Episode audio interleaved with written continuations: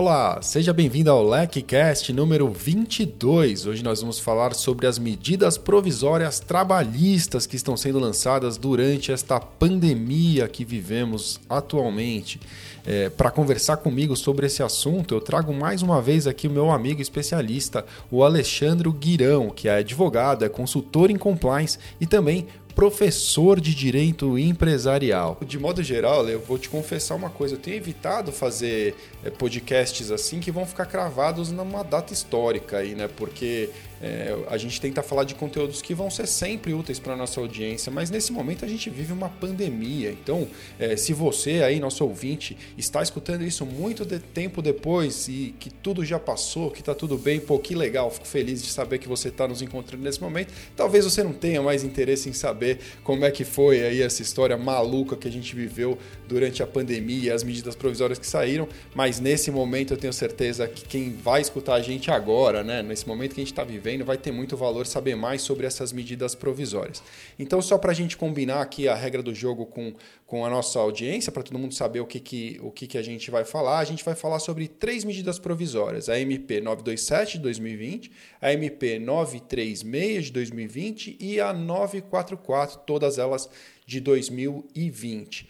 É, Ale, para começar, é, para a gente falar dessa primeira MP, que foi quando começou justamente toda a discussão sobre essa coisa de compliance trabalhista, é, direitos trabalhistas, consultoria trabalhista voltando com toda a força, né? os advogados assim super ocupados, é, eu queria começar é, justamente por, por, essa questão dessa primeira MP 927, que ela veio tratar da preponderância da negociação individual em detrimento daquela é, regra geral em função desse estado especial que nós vivemos nesse momento. Então eu queria que você pudesse dar uma introdução de qual que foi essa primeira abordagem da MP 927 em relação ao tema.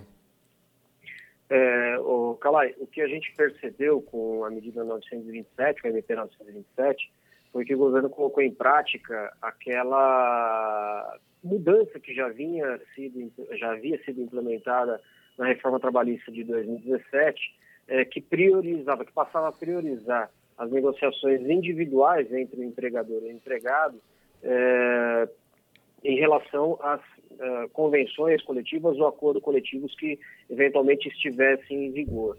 Né? É, isso é uma, uma medida que foi, de um certo modo, polêmica e depois veio associada a uma série de outras medidas que impactaram muito na negociação coletiva, como a redução ou a extinção da contribuição sindical, né? o que enfraqueceu muito os sindicatos, né? E, e, mas na prática a gente talvez não tivesse um, momento tão importante como esse para poder verificar a eficácia dessas medidas, até por conta da sua agilidade. Né?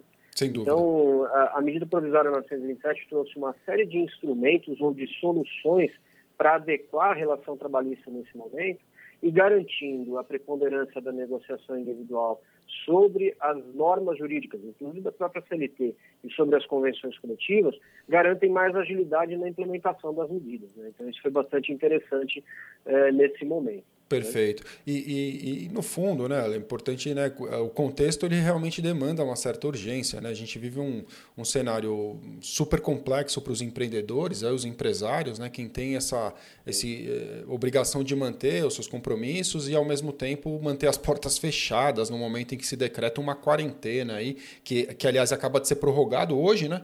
prorrogado aí até o é. dia 22 é, de abril, pelo menos aqui em São Paulo. Né?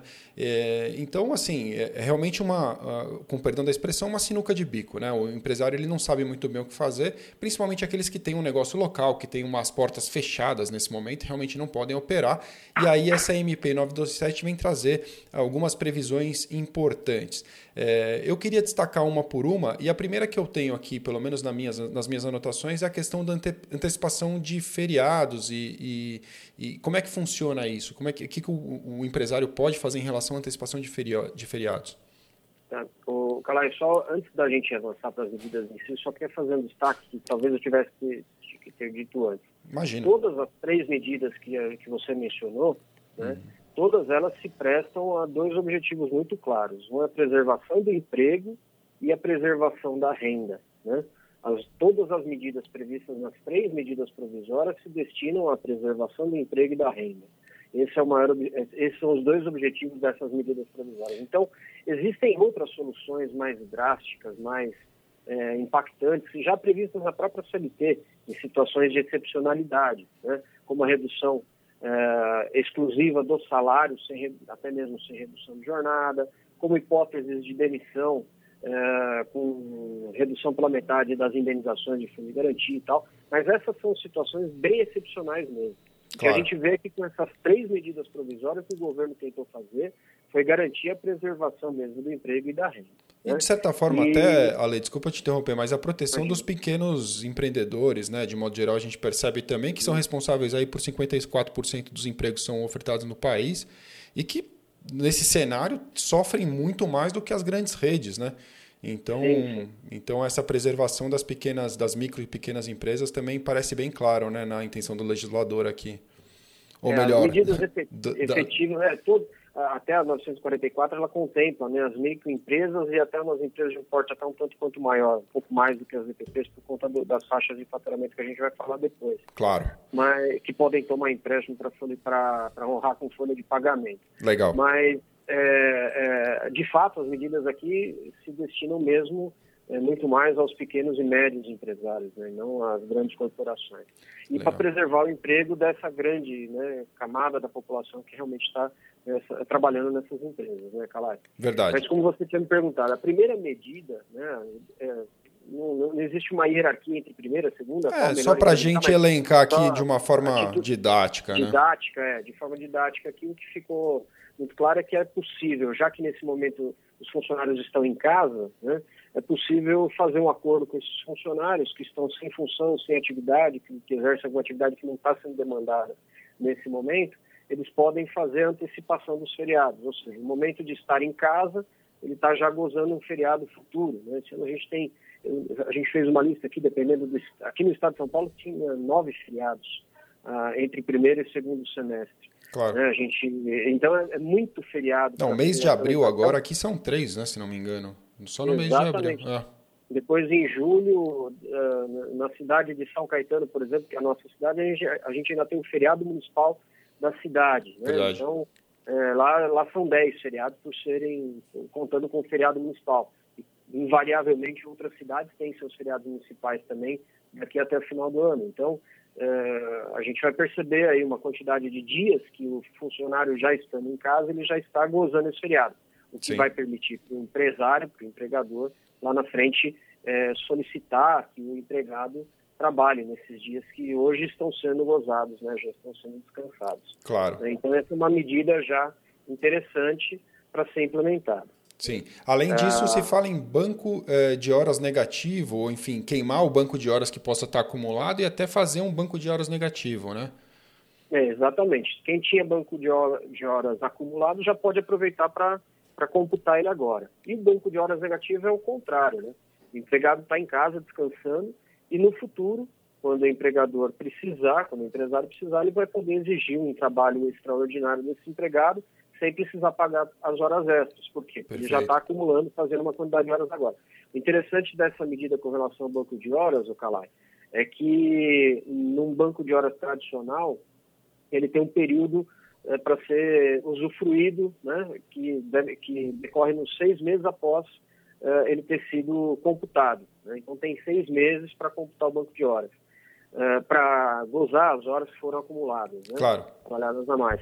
Nesse cenário que a gente está vivendo, a medida provisória autorizou que, é, após o término do estado de calamidade, o empresário teria 18 meses para poder exigir o um, um dessas horas em, em, hora extraordinária, em trabalho extraordinário para os seus empregados. Não, o que me então, parece, o que me parece inteligente até para diluir, né, não deixar também não ser uma coisa super é, truculenta ali, vamos dizer, em relação também ao desempenho das funções no, no futuro próximo aí pelo empregado, que se tivesse que se ver obrigado aí a trabalhar é, uma sequência super puxada de horas para compensar esse banco negativo, enfim, poderia ficar apertado, até interessante apertado, poder é. diluir aí ao longo do tempo, me parece interessante. Legal. Sim, sim até porque a perspectiva, infelizmente, até pelo que você acabou de falar, né, estendeu a nossa quarentena aqui no estado de São Paulo.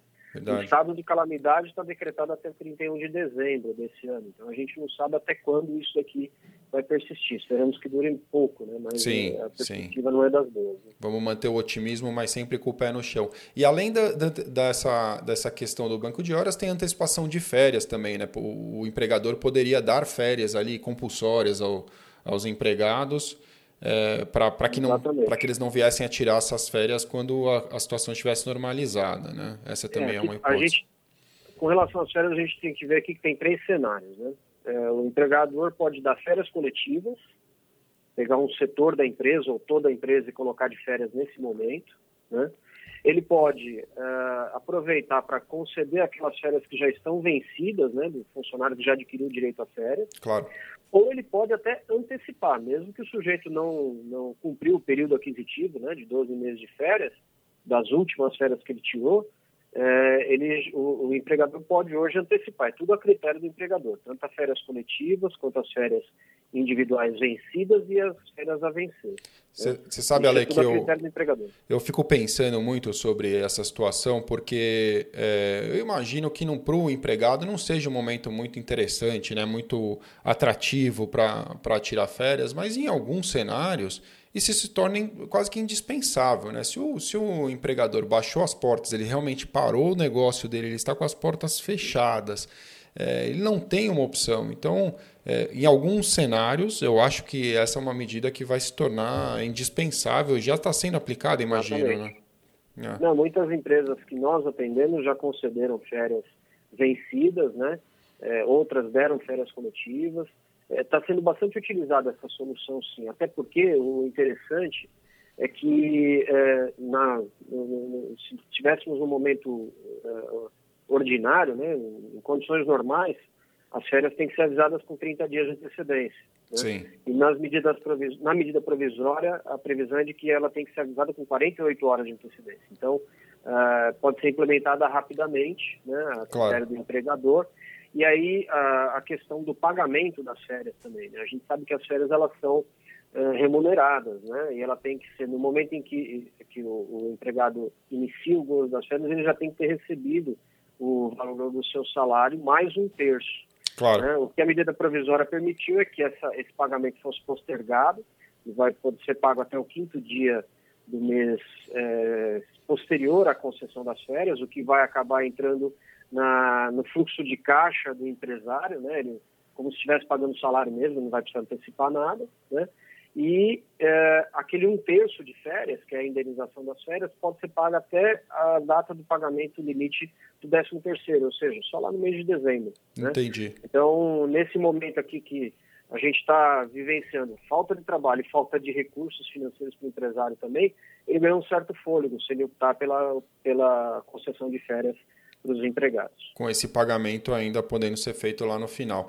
E, e Ale, é, nessa 927, né, nessa primeira MP que saiu, teve uma questão polêmica, né? Que logo. Até me corrija aí, eu sempre te falo para você me corrigir, mas me corrija de verdade, porque eu não sou especialista no assunto.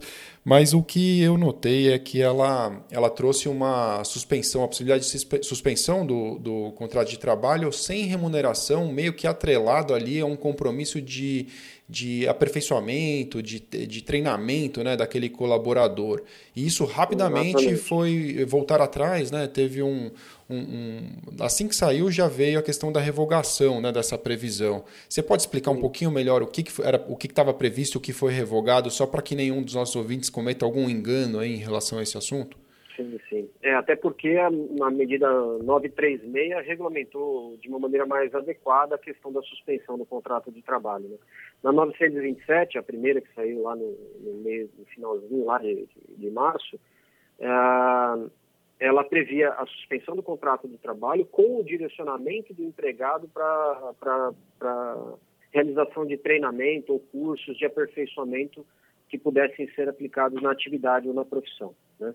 É, é uma medida, como toda lei, né, toda norma, ela é genérica, ela é abstrata, e ela ficou muito abstrata para o dia a dia das empresas, né, Calai? Porque é, nem todas as funções permitem esse tipo de, de, de direcionamento ou de treinamento né, do claro. funcionário. Aliás, nem existe disponível, esse foi o, o, grande tema que talvez tenha motivado a revogação dessa previsão, nem existe é, disponível cursos de aperfeiçoamento suficientes online, né, que permitissem que as pessoas não se aglomerassem. Porque se a gente está no momento de viver um isolamento social, né, como é que vai mandar o sujeito para uma sala de aula juntando com mais 20, 30 pessoas? Não né? faria o menor então, sentido. Então, Não faria o menor sentido. Então, uh, inclusive a, a, medida provisória priorizava os cursos à distância, o, o curso online e tudo mais. Bom, o problema é o seguinte, né? Muitas pessoas não têm esses recursos, né? Que a gente tem tão facilmente disponíveis. Sim. Tem funções que não seriam possíveis, né? Algumas funções mais operacionais, mais braçais. Então fica um pouco difícil de colocar em prática, né? A medida foi muito criticada, ela entrou em vigor a, a medida provisória, uh, salvo engano, saiu numa quinta ou não sexta-feira. Na segunda-feira essa previsão da suspensão já estava revogada. Sim, né? sim. Mas as demais medidas permaneceram, como banco de horas, antecipação de férias, férias coletivas, é, antecipação dos feriados e o teletrabalho, que é a última medida que está prevista nessa norma, né? Sim, sim. É, então, então, basicamente, aí eu acho que a gente resumiu de uma forma interessante a 927, né? Você tem alguma outro ponto, algum outro ponto para destacar sobre ela ainda? Não, a única coisa que ficou mais clara e mais bem regulamentada a questão do, do, do teletrabalho. Né, do teletrabalho, sim, previsto, sim, sim. Né, que é o trabalho remoto, o home office. A nossa realidade hoje, né, Ale? Tudo que a é, gente é faz. Aliás, estamos, né, Remoto? Você estamos aqui, é, eu, eu do meu novo estúdio aqui, com, com meu, meus violões de fundo aqui, de camiseta dentro da minha casa, mas essa é a nossa realidade atual, né, cara? Eu, é, Exatamente. Eu, eu, quero escutar isso daqui a uns dois anos e dar risada, né, quando a gente estiver ouvindo esse LecCast lá na frente, mas nesse momento a realidade é essa, e todo mundo teve que se adaptar e está aprendendo, né? Muita gente ainda está aprendendo a lidar com esse cenário, né? Do, do uhum. teletrabalho. Eu, eu né? tinha muita dificuldade com esse cenário, viu, Calai? Vou ser sincero aqui, fazendo um particular, né? Mas eu tinha muita dificuldade com isso, mas aprendi. E é óbvio que a gente vai retomar as rotinas, né? Mas eu acho que eu vou dedicar mais oportunidades a fazer isso que eu estou fazendo aqui também. Sem né? dúvida, tem, sem tem, dúvida. Tem lado de, de, de crescimento, de de estar mais próximo também da família, né? Isso tudo a gente está vivenciando nesse momento. Você né? sabe, Ali, que então, para mim, em especial, foi muito tranquilo, porque na LEC a gente já tinha né, uma estrutura de home office interessante, alguns sistemas que nos ajudam bastante a manter uma proximidade com as pessoas, mesmo quando a gente não está sentado um ao lado do outro. E eu tenho o meu escritório aqui, que é o meu, é, meu cantinho, né? onde eu, eu sento para trabalhar e rende, eu tenho tranquilidade, silêncio, não sou interrompido. Então, eu já tinha essa facilidade, mas eu tenho escutado muita gente, né? as empresas que são parceiras da LEC, empresas às vezes mais tradicionais, que têm uma certa resistência com o home office é, ou tinham uma certa resistência com o home office, dizendo exatamente isso. Aprendemos que home office pode funcionar e pode funcionar muito bem, né? Muito bem. Então é uma questão de, de planejamento. Infelizmente a gente não teve esse tempo todo para planejar, mas eu acho que é, muita coisa vai ficar, né? Dessa experiência, Sim. muita coisa vai ficar. Eu tenho, eu vou fazer um, um exemplo aqui rápido. Um, um, um escritório de contabilidade parceiro nosso, tinha vinte e tantos funcionários, é onde a maioria deles estão trabalhando em casa hoje. Ela percebeu que ela não precisa daquele tamanho de espaço, espaço. enorme lá para alocar todo mundo. É possível conciliar uma outra solução. Né? Sem dúvida. E, e, a medida provisória basicamente tratou disso, né? É, o que já estava, reforçou, né? na verdade, uma previsão que já estava na CLT, né? da possibilidade do trabalho remoto, obviamente para aquelas funções, para aquelas atividades que que permitem esse tipo de situação, mas esclarecendo a, a, a necessidade do empregador é, subsidiar isso, né, Calai? Não, não, pode haver ou restar nenhum tipo de dúvida que se isso acontece, se é possível trabalhar à distância, né, a, o empresário tem que dar uma ajuda de custo para o funcionário custear internet, energia, todas as demais é, necessidades para poder colocar em prática e funcionar. Né? Claro. Surgem alguns problemas que a gente discutiu já na nossa última conversa na live, que vocês conversaram bastante na live que vocês fizeram recente aí, né, com, com o Gustavo, com o Serpa, com a Sim, Alexandra. verdade. Né, a questão do, da segurança da informação, né, que, que realmente é uma preocupação muito grande, né, é, em torno de tudo isso. O sujeito está acessando informação de casa, sabe-se lá com qual segurança. Sim. Todos os, os instrumentos foram previstos estão dispostos né, para isso, não? Sim. Mas é uma realidade que a gente tem que conviver. É, olha, os desafios são enormes, né? Eles vão desde o desafio técnico de segurança e o desafio muitas vezes de ter que segurar um neném ao mesmo tempo enquanto você faz um call e as coisas acontecem ao seu redor e, e toca uma campainha, a moto passa na rua, enfim, é, é, é uma questão de é, se lidar com esse cenário de improviso no começo, né? Acho que cada vez mais a gente está ficando mais ambientado, mas esse teletrabalho aí que foi previsto ainda era algo né, que a gente não sabia muito bem o que esperar, né? E, a questão do controle de jornada, acho que é um negócio também, em, sem na grande maioria das empresas. Sem dúvida. Nas empresas mais tradicionais, né? O controle da jornada é mais difícil. Existem N ferramentas que fazem isso. Mas o controle é, ainda é muito feito no visual, né? Então, o patrão é. que não vê o funcionário trabalhando às vezes não se sente muito confortável. Exatamente, exatamente. E aí, bom, muito bem, falamos da MP927, logo em seguida veio a 936, né? E, e você me explicava até que a 936 ela veio é, tratar daquilo que não ficou bem tratado, foi isso? Ela que veio ajudar ali a esclarecer a questão é, do, do, tal do benefício emergencial e, e de como é, fazer para o empregado não ficar sem as receitas ali caso ele viesse a ter o contrato suspenso, algo nesse sentido, não é isso? É, as medidas da 927 não impactaram em nada na remuneração, no, salário do empregado, né? Tá. É, agora, as medidas mais drásticas da 936, que são um pouco mais é, que podem, obviamente, impactar no salário na remuneração do empregado, elas não podiam ser desassociadas de uma medida é, econômica e financeira, que, de uma ajuda financeira que complementasse a renda do empregado. Né? E isso na 936 veio tratado com um pouco mais de detalhe, né? com muito mais detalhe. Sim. É, então, os objetivos das duas medidas provisórias são os mesmos, preservação do emprego e da renda, né? Agora aqui com o, o, a, a efetiva garantia de complemento ou de manutenção se não de to, da renda total do empregado, mas de parte do, do salário que ele tinha é, a receber enquanto ele estivesse trabalhando, ou se ele estivesse trabalhando a jornada normal de trabalho dele. Né? É, são duas medidas de manutenção, eu, eu tenho explicado muito isso para os meus clientes. Né?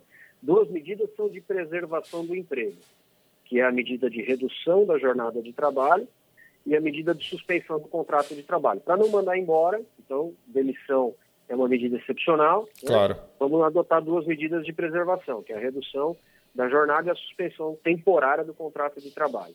E uma outra medida é a de preservação da renda, que é a criação do benefício emergencial de preservação do emprego e da renda.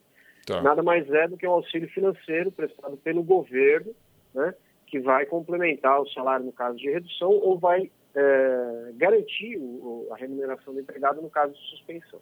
Legal. Então, pelo que só para a gente ser didático, então você está me dizendo que a gente tem a possibilidade de suspensão e, ou de redução é, parcial ali das, das atividades do, do empregado, correto?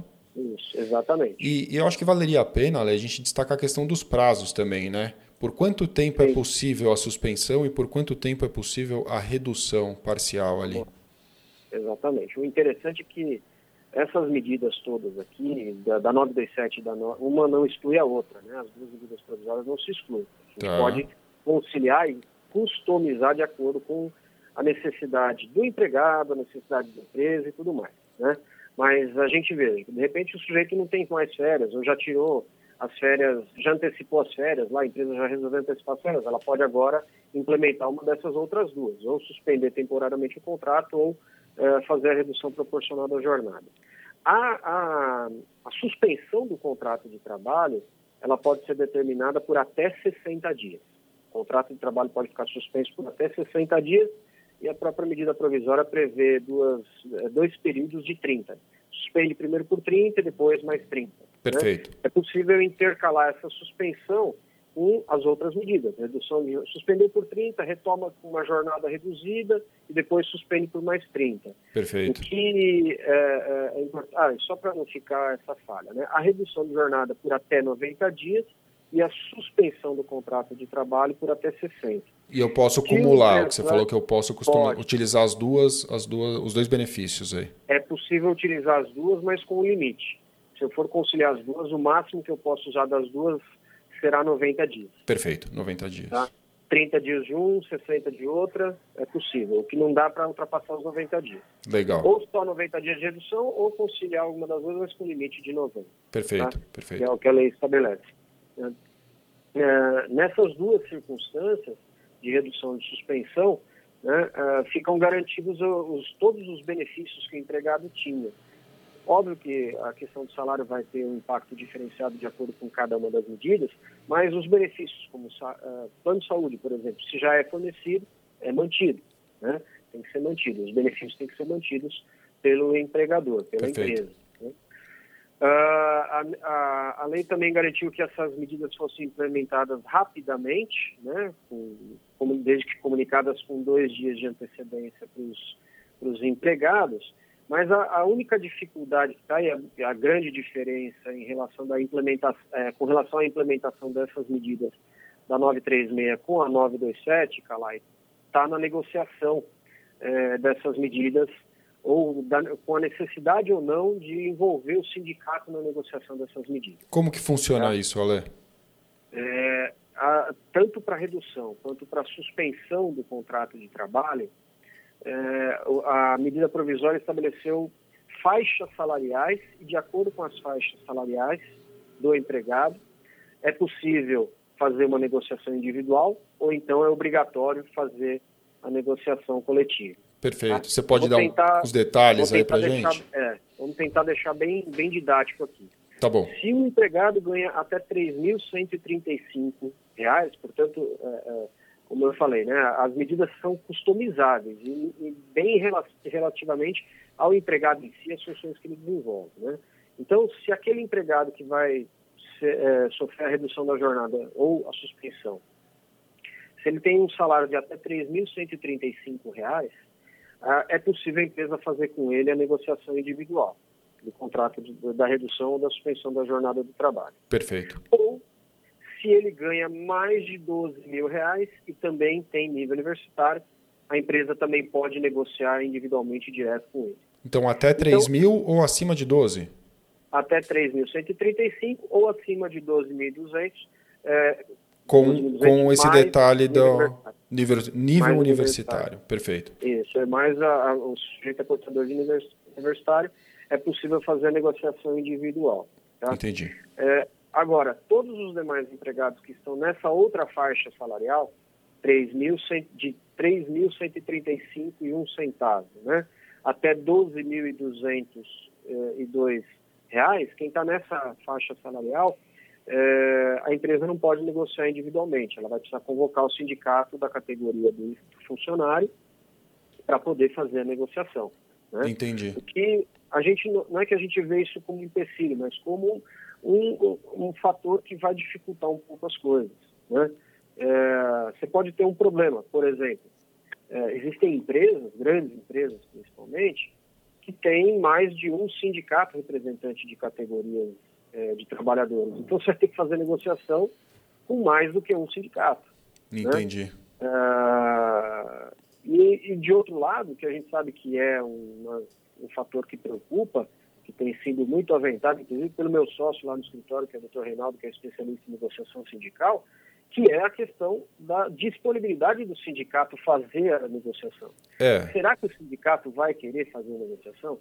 A gente tem que lembrar que os sindicatos sofreram um, um, uma, um golpe terrível, né? Golpe no sentido de pancada. Tá? De, é, de... é, não, no sentido de perda de arrecadação, imagino que você Perderam vai tocar. uma arrecadação tremenda, né? Gigante. Verdade. Por conta da, da, da revogação das contribuições é, sindicais, né? Sim. Que existem mais, a obrigatoriedade. Então, a queda de receitas tirou um pouco da força dos sindicatos e da disponibilidade mesmo, né? de fazer a negociação. Então a gente tem um certo receio ou dúvida se vai ou não ser realizar ou vão acontecer essas negociações. Se o sindicato vai ter disponibilidade para isso, disposição, na verdade. É, eu, eu quero acreditar que eles tenham, Ale, e aí, de novo, né, distante da realidade mesmo, mas simplesmente por uma questão de lógica, para proteger os empregados e proteger o emprego. Né? Eu acho que Exatamente. eles vão ter que ter essa, essa, esse espírito de colaboração e de, e de conciliação é, na defesa dos interesses do próprio empregado, né? Essa é a minha impressão. É. Eu também acho que isso seria o ideal mesmo. Eu, eu, isso que eu disse, não, não é um fator que deve desestimular a negociação, pelo contrário. Né? A empresa deve enfrentar isso com orientação, com acompanhamento, é óbvio, também não pode se expor a uma negociação se não tiver né, pronta para negociar. Claro, bem assessorada. Né? Caracterizar, né? caracterizar um risco né, para a empresa, começar uma negociação mal articulada, sem planejamento, né, tudo isso a gente sabe que não é interessante para a empresa mas é, a, a, gente sabe que a dificuldade que vai, vai existir é na disposição do sindicato em negociar ou não. Né? Isso é, é. que a gente vai ter que ver na prática, né? como é que vai funcionar. Vai ter que trabalhar o caso a caso, né? não vai ter muito Exatamente. jeito, a gente não consegue generalizar aí uma, uma, uma impressão né? de como cada, acho que cada sindicato vai ter uma postura bem diferente. E uma outra coisa que eu achei muito interessante, Ale, é a questão é, da diferença de, de aplicação né? desses benefícios emergenciais quando se trata do empregador que é microempresa ou empresa de pequeno porte e aquelas empresas que ultrapassaram ali o limite do simples, né, de 4 milhões e 4 milhões e quantos? 4 milhões e 800 mil. 4 milhões e 800 mil de Exato. no ano de 2019. Como que funciona a aplicação para cada uma delas, para ficar mais claro aí para os nossos ouvintes? Ah, olha só, é, quando se trata da redução da jornada de trabalho, não há muita diferença. Tá bem. Né? Do, do porte da empresa é ele é, é, não vai fazer diferença se a empresa é microempresa, empresa de pequeno porte ou não, se é de, uma, de um porte maior. Né? No caso da redução, é, a solução é a mesma. A diferença está na, na, na hipótese de suspensão do contrato de trabalho, porque a medida provisória criou a seguinte previsão. Quando a empresa é de grande porte, ou seja, não se enquadra como microempresa nem empresa de pequeno porte, ela obrigatoriamente vai conceder, na hipótese de suspensão do contrato de trabalho, ela vai conceder uma ajuda compensatória para o empregado. Entenda, né? Uh, o contrato de trabalho está suspenso, ela em tese não tem obrigação de pagar o salário, Sim. ok? Mas uh, o governo assume o pagamento do salário né, através do benefício emergencial que foi criado, mas a empresa de grande porte, aquela que supera os 4 milhões e 800 de faturamento em 2019, ela tem por obrigação é, que pagar essa ajuda compensatória correspondente a 30% do salário do empregado. Perfeito, 30%. Então a empresa, então. Isso, a empresa suporta 30% e o governo vai pagar 70% do que aquele empregado teria direito de receber a título de seguro-desemprego, caso estivesse desempregado. Por até 60 dias. Exatamente, por até 60 dias, que é o prazo de suspensão prazo temporária de... do contrato de trabalho. É o prazo máximo de suspensão do contrato de trabalho. Muito bem. Exatamente. E, e outra coisa... As empresas, Diga, as microempresas e empresas de pequeno porte, elas não estão obrigadas a, a, fornecer essa ajuda compensatória. Tá bom. Mas elas podem fornecer. Né? Elas podem fornecer. Por quê? As empresas, as MEs e, e, e EPPs, o empregado vai ter direito a 100% do valor do seguro-desemprego. Perfeito. Ele teria direito caso estiver desempregado. Perfeito. Mas ela pode, além disso, complementar, porque a gente sabe que o valor que ele vai ter direito a título de seguro-desemprego não é exatamente o valor do salário. Né? Ah, sim. É, existem três faixas lá de adequação do valor do seguro-desemprego e nunca é idêntico ao valor que o sujeito receberia. Claro. Né? O, teto, o teto máximo, por exemplo, do seguro-desemprego, cada parcela seria de R$ 1.800. O jeito que ganha aí R$ mil reais numa empresa, já não teria direito a nada parecido com o que do salário, muito menos da metade. Né? Sim. Então, ele, é, é, possível negociar essa ajuda compensatória, micro, as microempresas e empresas de pequeno porte. É, é, é, é, realmente algo que tem que ser feito com bastante cuidado. No momento em que, é, claro, a empresa ela tem um compromisso de sobreviver e dessa forma cumprir, de certo modo, também a sua função social, que é a manutenção do emprego no longo prazo e das atividades da empresa também. Então, esse compromisso com a sobrevivência dela é muito razoável que ela coloque os interesses né, dela à frente na tomada de algumas decisões como essa, mas ter aí esse bom senso, né, esse, esse exercício, é, uma reflexão maior e perceber que o empregado também vai viver uma situação difícil, né, afastado, eventualmente com a suspensão do seu contrato aí, de repente poder auxiliá-lo também para que ele não tenha uma perda de de arrecadação mensal ali que possa impactar no seu dia a dia. Afinal de contas, ficar dentro de casa custa, né? E custa bastante. E a gente percebe que é, as coisas aumentam de preço, as compras são difíceis, você precisa estocar muitas vezes um pouco de alimento. É claro, você não vai fazer. Eu não, não gostaria jamais de recomendar aqui que as pessoas passassem a fazer é, um bunker ali, estocar água e acabar com o papel higiênico, como a gente viu acontecer em alguns países. Não se trata disso. Mas mesmo para você ter sua, sua alimentação regular ali ao longo do mês, você vai precisar desses recursos. Então é interessante que a empresa também faça essa, esse trabalho de refletir sobre como ela pode ajudar o seu empregado da melhor forma né, nesse, nesse momento. Exatamente. É, e, e, outro ponto, Ale, que eu queria te perguntar sobre essa questão é em relação à estabilidade. Eu li agora em algum lugar, não, não, não, vou me recordar em detalhes, mas eu, se não me engano, existe uma estabilidade que vem a partir da utilização desse, desse benefício aí emergencial, correto? Sim, sim. Qualquer desses, dessas medidas de impacto no contrato de trabalho, é, principalmente porque vão contar com a ajuda é, do governo, né, na complementação da renda do empregado, é, tem, tem essa previsão expressa de garantia de emprego. Né? A gente não costuma. É, há uma, muita confusão entre garantia de emprego e estabilidade, muito mais se refere à estabilidade, né? mais como falar de estabilidade, mas na prática, o que é, na verdade, é uma garantia de emprego. Perfeito. Garantia de manutenção e preservação do emprego. Não é que o empregador não pode mandar embora. Ele, ele deve priorizar a manutenção do emprego, tá? É, preservar o emprego. Agora, se ele precisar mandar embora, por justa causa, não há problema nenhum. Agora, sem justa causa, é, ele vai ser obrigado a pagar uma multa. Né?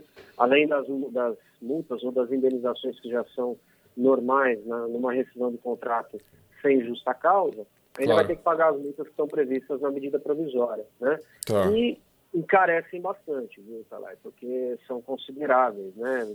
Tem lá algumas, alguns aspectos relacionados a, a, ao valor do salário e tudo mais, né? Ou quanto o sujeito teria direito de receber, de, de, de fundo de garantia, de multa de fundo de garantia e tudo mais. Então fica pesado, encarece bem a demissão desse empregado, né? Então tem que ser muito bem pensada a decisão, né? A tomada de decisão de, de rescisão de um contrato de trabalho desse empregado que se beneficiou, que entrou nesses benefícios, ou nesse programa né, de preservação de emprego, que é isso que as duas medidas provisórias trazem. Né? Entendi. E aí, só para ficar claro, o prazo que, que existe essa garantia de emprego, é, ele é proporcional ao prazo do, do benefício emergencial. Então, se, se foi dado 60 dias, ele tem essa, essa preservação do emprego é, dele por mais 60 dias, por correto? Mais 60 dias. Exatamente, 60 ou até 90, né, que a gente viu que é o prazo máximo que vai ter. Perfeito. Depois de cessada, a, cessados os benefícios. Então, a empresa, mesmo que precisar, né, mesmo que ela venha precisar demitir o funcionário por razões econômicas, tá. né, é, a gente não sabe o que vai acontecer, né, infelizmente... É, é previsível que algumas empresas não vão sobreviver. Infelizmente né? é, uma realidade, é verdade. É realidade, né? Sim. Ela não vai poder, ela vai ter um custo aqui para poder demitir o funcionário, porque ela infelizmente não tem, é, se ela se se ela utilizou essas medidas trazidas pela medida provisória. Né? Perfeito. E, e ela, é, tem mais um ponto importante ainda sobre a 936, é, ainda que eu queria tocar, a questão de quem pode ou quem não pode receber esse benefício. Né? A gente falava de algumas situações peculiares aí que te impedem de, de aplicar. Né? Para alguns empregados não podem receber, é isso? Sim, sim, sim. E é uma obrigação, né? A gente até usou como medida de conformidade que a empresa, né, Calai, tem que claro que observar. Ela tem, quando ela for adotar a suspensão do contrato de trabalho e solicitar o benefício emergencial para o empregado, ela tem que observar se ele não tem alguns impedimentos, porque se ela solicitar o auxílio emergencial e o funcionário receber esse auxílio emergencial indevidamente, né, por apresentar os impedimentos, quem vai sofrer a consequência disso é a empresa. A empresa que vai ser inscrita na dívida ativa, lá depois pelo Ministério da Economia, para poder ressarcir o governo, né? claro. o valor que o empregado recebeu.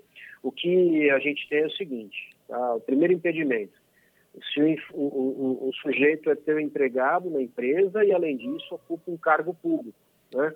ou, seja por concurso público ou cargo de aqueles chamados cargos em comissão, né? claro. de nomeação e exoneração. Né? Então, isso não é incomum. Não, pelo contrário, eu, eu, gosto muito de exemplificar com os professores, né? Ele dá aula numa faculdade pública, pronto, é um funcionário seu, mas ele também dá aula numa faculdade pública, já basta para ele ser um funcionário público que, que não poderia receber, então, é, esse, esse benefício emergencial. Exatamente. Exatamente. Se ele está ocupando um emprego público, não. Por quê? Essas medidas de redução de jornada e suspensão de contrato de trabalho não atingiram, não chegaram ainda no poder público. Perfeito. É só para iniciativa privada, né? Iniciativa privada aqui, leia-se, empresas, associações, fundações de direito privado, vale para qualquer é, pessoa jurídica de direito privado. Né? Sim. Então, é, se ele, além disso, né, além de trabalhar na iniciativa privada, também tem um emprego público, ele não pode receber o benefício emergencial. Além disso, quem está é, recebendo algum benefício previdenciário, né, de prestação continuada ou aposentadoria, existem lá alguns benefícios que que, que são recebidos pelo sujeito, o sujeito já está aposentado, por exemplo, e continua trabalhando, né? que não é incomum também. A gente sabe de muito, muito pai de família que precisa continuar trabalhando por conta do, do valor da aposentadoria que é baixo. Né? Sim. É, se ele também já é aposentado e está na iniciativa privada trabalhando, ele infelizmente vai precisar, ele não vai poder ter direito ao benefício emergencial, tá? até porque ele já recebe do governo federal. Se ele está recebendo seguro-desemprego e não informou o empresário, é outra medida. Se ele recebe alguma espécie de bolsa de qualificação profissional é, do governo federal, né, é, também não vai poder receber o benefício. São situações que impedem. Então, quem tem que fazer a averiguação disso é a empresa. Perfeito. Ela tem que questionar e se resguardar, né, para saber se o empresário tem ou não esse impedimento de receber o benefício. Perfeito. Ó, oh, Ale, a gente já está com o nosso tempo aqui esgotando, mas eu não quero deixar de falar da MP944. Imagino que no caso dela, nossa, nossos esclarecimentos aqui possam ser mais simples, né? Não sei se ela, ela tem uma extensão tão grande aqui, mas pelo que eu entendi, ela vem para tratar da, da linha de crédito ali que é concedida ao empresário para pagamento de folha de pagamento, correto? Para cumprir com as obrigações decorrentes da folha de pagamento, é isso mesmo? É, exatamente. A 944 ela é específica para. criou especificamente um, uma linha de crédito para o microempresário e agora uh, extrapolou um pouco o conceito de empresa de pequeno porte, né? porque eh, todo aquele empresário tem entre 360 mil reais de faturamento no ano de 2019 e até 10 milhões de reais de faturamento no ano de 2019. Ou seja, ela abrange microempresas, empresas de pequeno porte e empresas é, de um porte maior, mas com faturamento de até 10 milhões de reais. Perfeito. Essas empresas vão poder se socorrer de uma linha de crédito que foi criada pelo governo federal. Parte dessa linha de crédito é o governo federal que vai alimentar, com 85%, salvo engano, do, do, do, fundo que foi criado, e os outros 15% vão ser é, formados, vão ser é, decorridos da contribuição das instituições financeiras. Né? E aí a empresa que tiver interesse em utilizar essa linha de crédito, é, ela vai tomar o crédito num banco onde ela já pratique a sua folha de pagamento, essa é a recomendação da medida provisória. Né? Aliás, quem não tem, quem não faz pagamento através de uma instituição financeira vai precisar criar essa linha, de, esse contrato, né? Sem dúvida. Isso é muito, infelizmente, não sei se todo mundo que nos ouve está acostumado com essa realidade, mas empresas, microempresas, empresas de pequeno, empresas de pequeno porte nem tanto, mas as microempresas ainda talvez não utilizem muito essa solução né, de, de terceirizar, de, de, de, alinhar, de alinhar a folha de pagamento com uma instituição financeira, né? Sim, sim. É, mas é, há previsão disso, né, de que tem que ter uma linha de uma, um contrato de folha de pagamento com uma instituição financeira. O crédito vai ser tomado em qualquer um dos bancos, né, autorizados a funcionar. Uma taxa de juros super atrativa aí, né? De 3,75 ao ano, que é bastante interessante, mas vai criar um endividamento para o empresário. Né? Ele tem que ter consciência disso. Claro. E claro. o recurso tomado só pode ser destinado para a folha. Isso é, é isso, isso é um ponto importante, aliás. Importante destacar essa finalidade exclusiva mesmo do, dessa linha de crédito. Eu não posso tomar esse, esse empréstimo aí e destinar para o que eu quiser, pagar dívida, não é nada disso. Pagar dívida, investimento, comprar equipamento, nada disso pode ser utilizado esse recurso. Ele tem que ser destinado exclusivamente para a folha de pagamento. Vai ter que bater com a folha de pagamento da empresa. Né?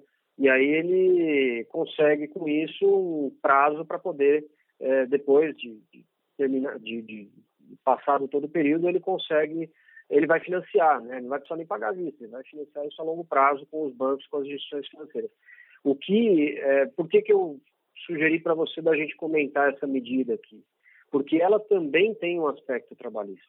Né? Já que é, o crédito é para pagar a folha de pagamento, ou seja, mais uma medida de preservação do emprego e da renda, ela acaba complementando essa garantia de preservação do emprego com a, a criação de uma previsão de estabilidade para o, o empregado. Né? Então, o empresário não pode, é, depois de concedido o crédito, depois de pagar a folha de pagamento dele com é, esse crédito que ele tomou das instituições financeiras, ele não vai poder desligar o funcionário pelo prazo de 60 dias a partir do momento em que ele recebe a última parcela do crédito concedido. Né? Então, criou também aí mais uma garantia de emprego para os empregados. Por isso é uma medida trabalhista também é uma outra medida provisória que tem essa, essa, esse objetivo de preservação do emprego e da renda. Eu queria é, saber se eu posso compartilhar com a nossa audiência, Ale, aqueles documentos que você preparou sobre o assunto. Será que a gente poderia fazer isso? Eu sei que você tem aí um, um material super rico e, e gostaria de disponibilizar no blog da LEC, é possível? Sim, cara, fica tranquilo, eu vou te, vou te mandar, transformar no formato que você quiser, eu te envio para você, fique, fique à vontade para disponibilizar o material foi feito para informação mesmo, né? Ele tenta esgotar o tema e deixar muito, tudo muito claro.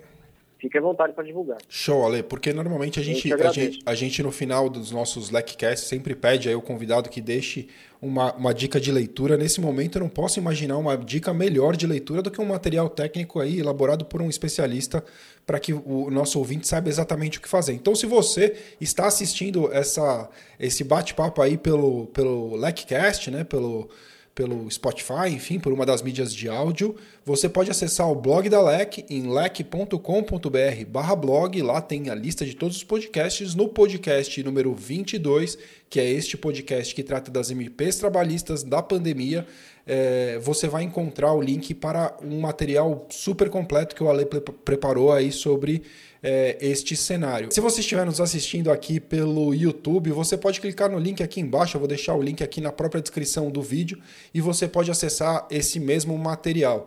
Ale, é, obrigado demais. Eu não sei se tem algo mais que você gostaria de complementar sobre esse assunto, mas eu acho que foi muito, muito esclarecedor. Eu acho que é, você já deu um norte aí bacana para quem tem essa, essa dificuldade de entender tudo que as MPs trouxeram. Ô, Calá, eu quero só te agradecer a oportunidade. É, eu só quero reforçar aqui a, a, grande importância de que os empresários nesse momento tenham calma, né? É, entendam o objetivo das medidas, que é preservar emprego mesmo. A gente sabe da dificuldade, muitos infelizmente terão que demitir os seus empregados, mas uh, uh, o, o, esforço acho que vai valer a pena no final, né? Uh, de todo mundo e a gente precisa ter calma nesse momento, calma e orientação. Né? Aqui não é uma, não quero fazer propaganda, pelo contrário, eu só quero agradecer a tua oportunidade, mas eu acho que é o momento de ter orientação, né? Não dúvida. sair fazendo aquilo que acha que é melhor ou sem orientação profissional, né? Porque é, uma medida equivocada aqui pode comprometer depois a saúde financeira da empresa lá na frente, a criação de um passivo trabalhessa, né? Sem que é dúvida. tudo que a gente mais tenta evitar no compliance trabalhista, né? Se é que a gente pode separar isso nessa área do compliance. Então, claro. é, é, acho que o ideal é evitar esse risco, evitar problemas futuros, evitar criar passivos e também pensar que agora é um momento que está todo mundo passando por dificuldade, né? E todo mundo precisa ter um pouco de calma e paciência, parcimônia, né? Parcimônia acho que é uma palavra importante para o momento que a gente está vivendo. Né? Exatamente, Ale. Eu estou pensando da mesma forma. Eu acho que a gente tem que se manter otimista, pé no chão, mas focado em, em, em acreditar que isso vai passar. E eu quero te dizer mais, eu acho que a cada dia que nós estamos aqui, trancados em casa, fazendo a nossa parte, nós estamos um dia mais perto da solução deste problema aí que tanto nos assola. Então eu queria te agradecer, obrigado demais, cara, foi um prazer estar com você aí, mais uma oportunidade. Eu que agradeço, Calai, quando precisar chama de novo. Valeu!